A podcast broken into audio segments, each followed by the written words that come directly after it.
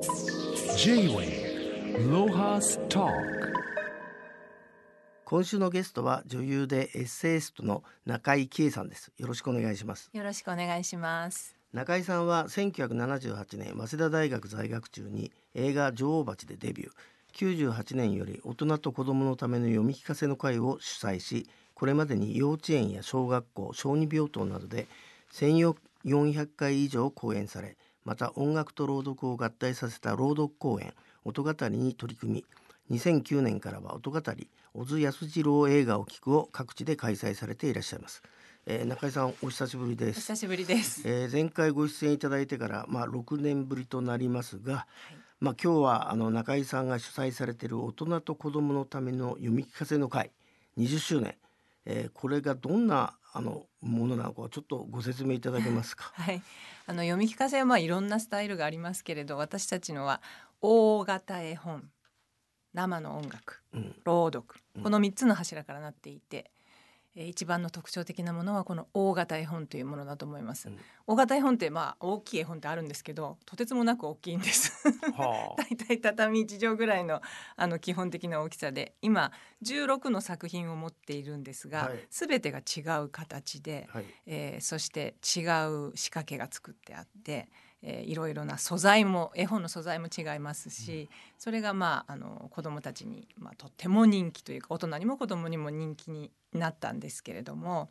あの主に、まあ、幼稚園とか小学校とか病院の小児病棟とか養護学校なんかに行って講演をしています。その大型絵本の中身はあれですか？なんか原作があるんですか？そうです。今まで扱ってきたお話は既存の絵本があって、はい。でそれを大型に忠実模写して、うん。大きい絵本を作って、えー、とそれで見ていただいたんですけど一番新しいお話に日本昔話の花咲じいさんを取り上げたんですね。はい。でそれだけはあの私が文を書いてであの同じ読み聞かせの会の絵本を作っている平野千代子という人間がオリジナルの絵を描いて初めてオリジナルで作りました。だから既存の絵本がない花咲じいさんです。はあ。はい、じゃああれですか地方行く時っていうのはなんかあのキャラバンみたいな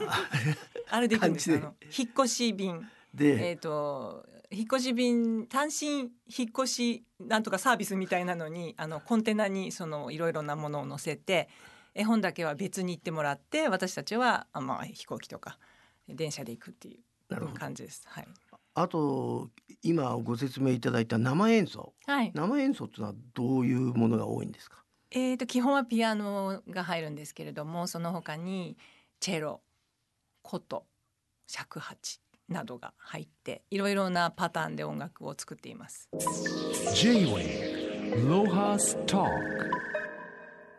なんかあのまあ20年経過するとまあ最近はプロジェクションマッピングとかいろんなテクノロジーの変化がある中そうなんです超アナログの、ええーライブ。ーめっちゃアナログです。だと思うんですけど、はい。あれですかそのへ変化はありますか？こうやって進化してきたとか。進化はしてるとは思うんですけど、はい。一切そういうなんかに頼らず、うん。あの操作はすべて人力うん。というのが基本なんですね。ですから物が動いているのは例えばテグスを使っていたりあと絵本の裏側から仕掛けして表側だけで動くように見えていたりあのまあき聞いていただくお客さんはえっ、と子供と、えー、まあ年配の方で、うん、は子供と本当に大人です。あ大人ですか？はい、私たちは割と,、えー、と学校で保護者と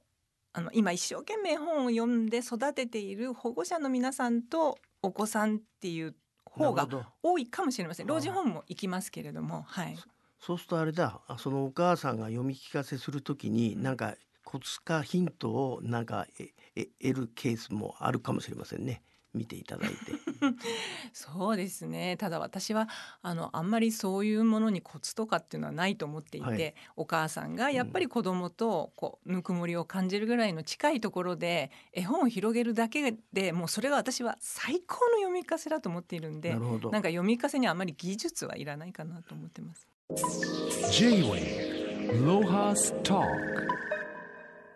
まあここに中井さんが翻訳された絵本が2冊あるんですけどもケイト・ベア・ビー作の「ハンナとシュガー」そして「メイが初めて学校に行く日」はい。あのこれはこの方はえっ、とどちらの方なんですか？ア。メリカのあの絵本作家ですけれども日本のこれが、えっと、ハンナとシュガーがデビューに彼女のデビューになります。とても絵が可愛くてそしてあの次の初め「メイが初めて学校へ行く日」という作品もどうしても翻訳を私自分自身でしたいと思ってあの編集の方にお願いしてあの2作品目もお願いなのでやらせてくださいって言って頼んだんですけれどもあのなかなかあのなんて着眼点が面白い。あの学校へ行くのが嫌な女の子のお話なんですけれどあの実は学校へ行きたくないのは女の子っていうか生徒だけじゃなくて先生も実は学校に行きたくない先生がこの本の中に登場するんですけども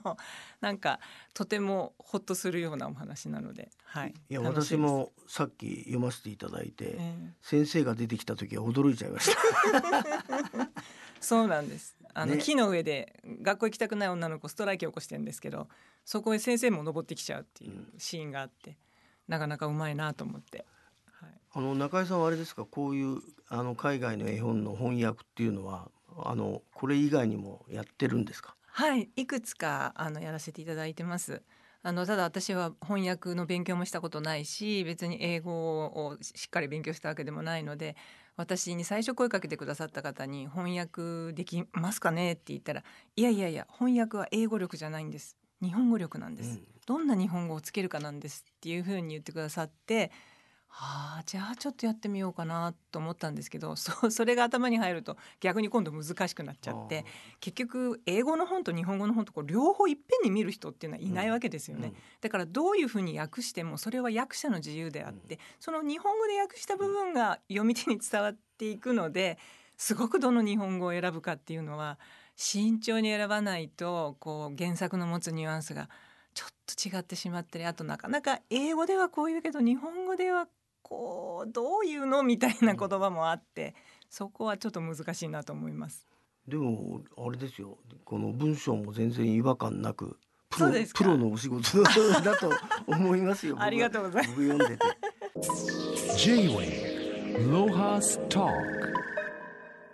まあ中井さんは2017年から絵本は子供だけのものではないという思いから大人絵本の朗読会もされています。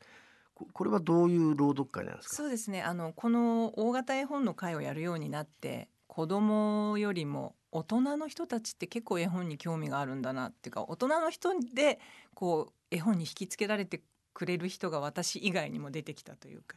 それなのでもう少し今度大人の人たちに楽しんでもらえるような作品を読んでいきたいなと思って、えー、と今はあのそうですね。ちょっと長編の、えー絵本というよりもうん、小説よりちょっと短いぐらいかなっ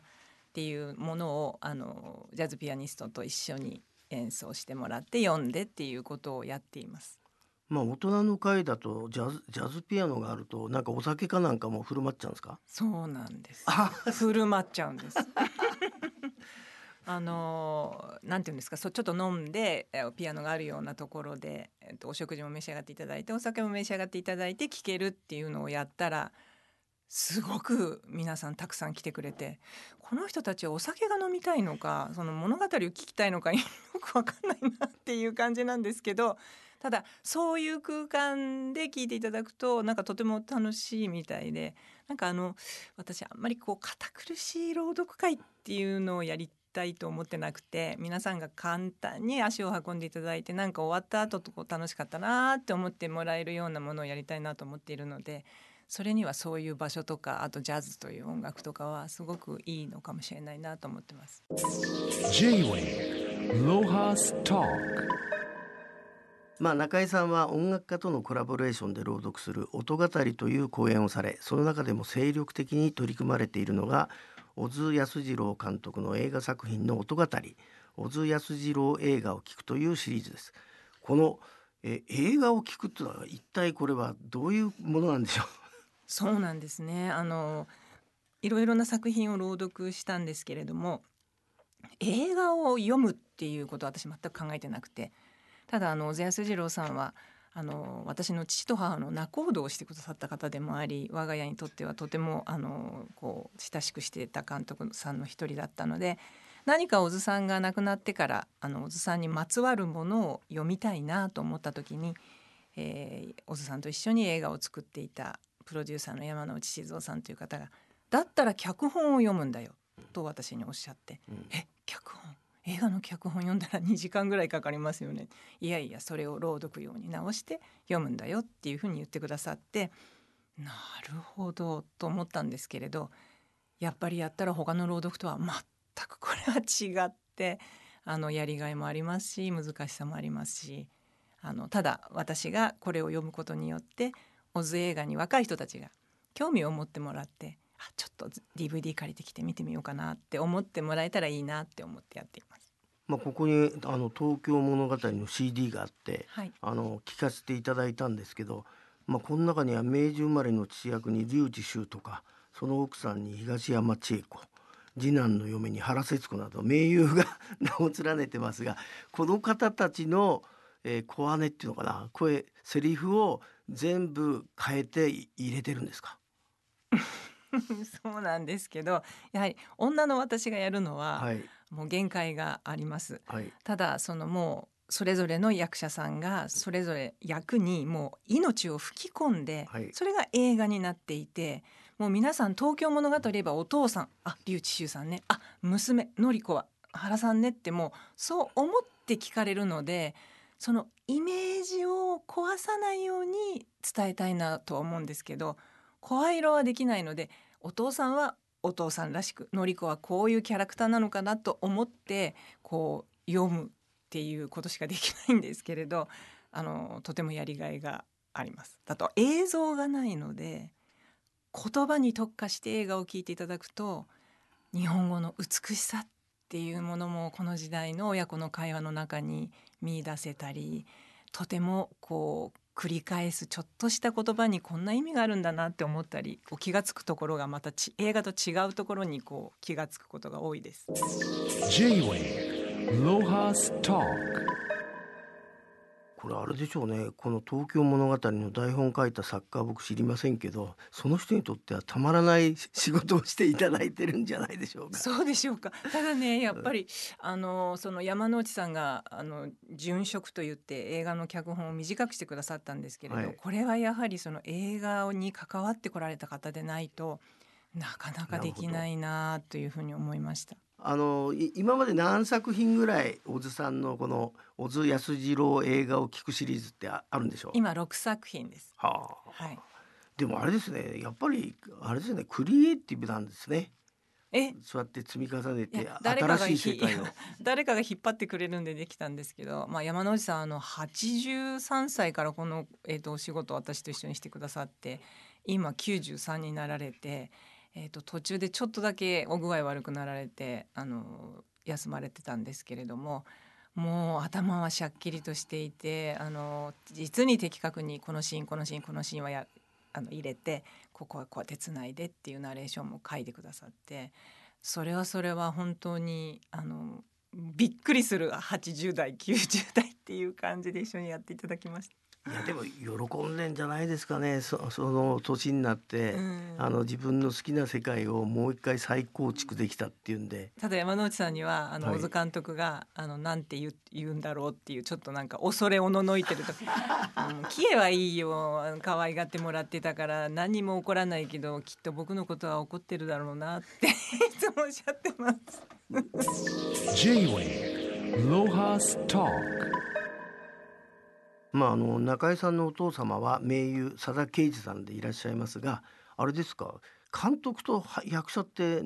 仲いい話あんま聞かないんですけど。そうなんですよね。あのただ小津監督はすごくあの父と母が作ったあの家とか、まあ、まあ家庭を気に入ってくださって多分母が女優じゃなかったからだと思います。なるほど、え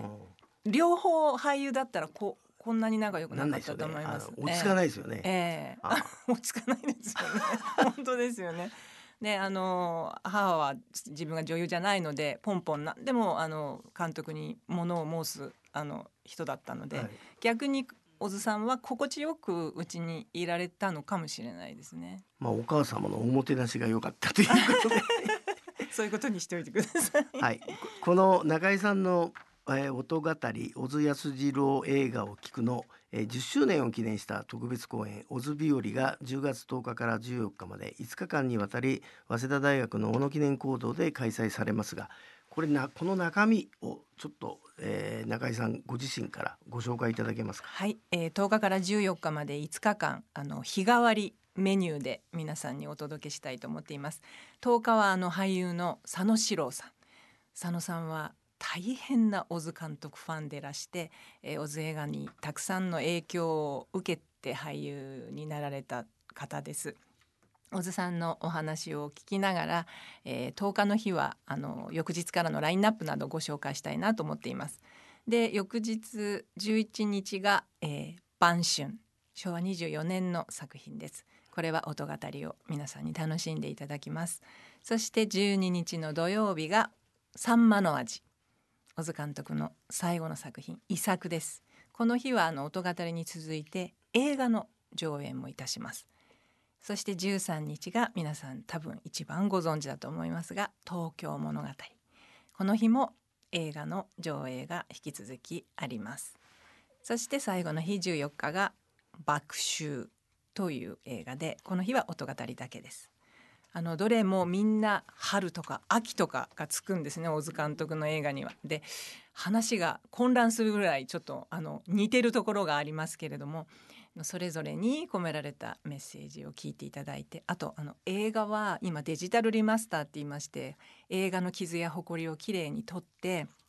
昔の映画だとこうなんかシャーってなってた感じがなくなってとても綺麗な状態で見ていただけるのであの大きなスクリーンでオズ映画を楽しんでいただく機会なかなかないと思いますので